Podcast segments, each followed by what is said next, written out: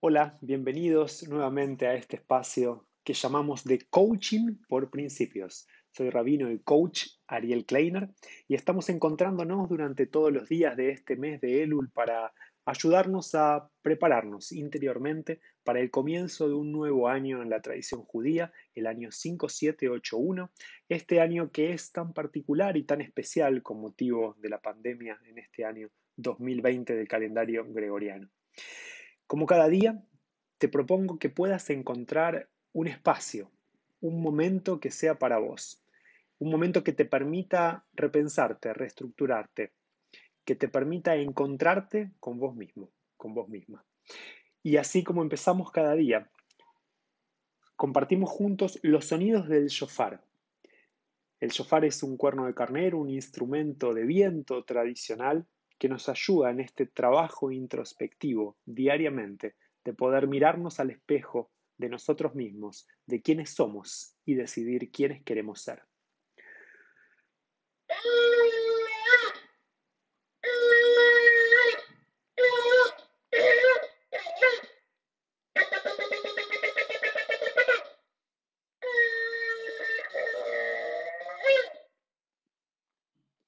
Con el deseo de que estas tequiot, de que estos sonidos del shofar lleguen hacia tu corazón y te ayuden en el trabajo introspectivo de encontrarte con vos mismo.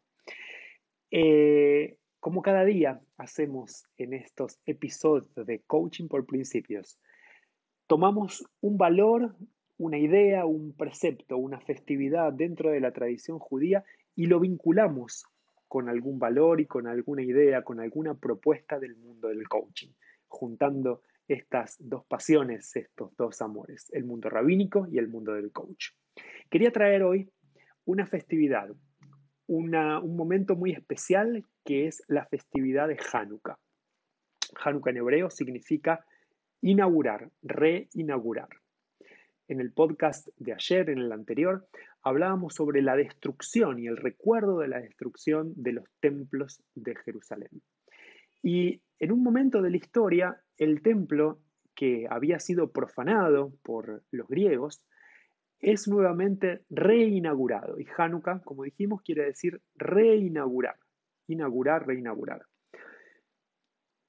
Y lo que nos cuenta la tradición rabínica en el Talmud, en el Tratado de Shabbat, parte de la literatura oral del pueblo de Israel, es que cuando llegaron al templo de Jerusalén, lo que tenían que hacer era encender una menorá. La menorá es el candelabro tradicional que tiene siete brazos.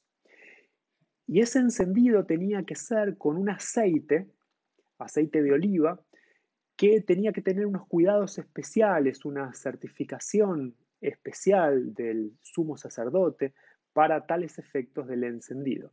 La menorá era como una suerte de mostrar que allí en ese espacio en esa casa, en el templo de Jerusalén, estaba abierto y que eh, ocurrían las actividades que tenían que llevarse a cabo, como las ofrendas en la época.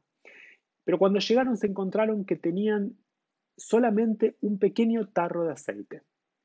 Y lo que ocurrió allí, nos cuenta el Talmud, fue un milagro, que en lugar de durar un solo día, que era para lo que había suficiente de aceite en ese tarrito, duró ocho días. Y ocho días cuenta el Talmud que era exactamente el tiempo necesario que precisaban para preparar más aceite. El milagro fue que en lugar de durar un día, duró ocho. Y en base a este milagro hay muchas cosas escritas y hay mucho para pensar. Pero ¿cómo celebramos en la tradición judía esta fecha que es también muy significativa porque ocurre en el calendario aproximadamente en el mes de diciembre, en muchos años coincide con la festividad de Navidad, por ejemplo, entonces también es conocida como la fiesta de las luces. Y es conocida también como fiesta de las luces porque se celebra de la siguiente forma. La primera noche, la, festividad dura ocho días, como dijimos, ¿no? celebrando el milagro del aceite que duró estos, estos ocho días, estas ocho noches. El primer día se enciende una vela, el segundo día se enciende dos y así sucesivamente hasta completar ese candelabro tradicional que tiene ocho brazos más uno, o sea, son nueve en total, más uno adicional, que es una vela que vendría a ser la única que podemos tener uso y provecho de su luz. Y es interesante que uno de los mensajes que trabajamos y que pensamos durante la fiesta de Hanukkah es la idea de que una pequeña luz puede disipar una gran oscuridad.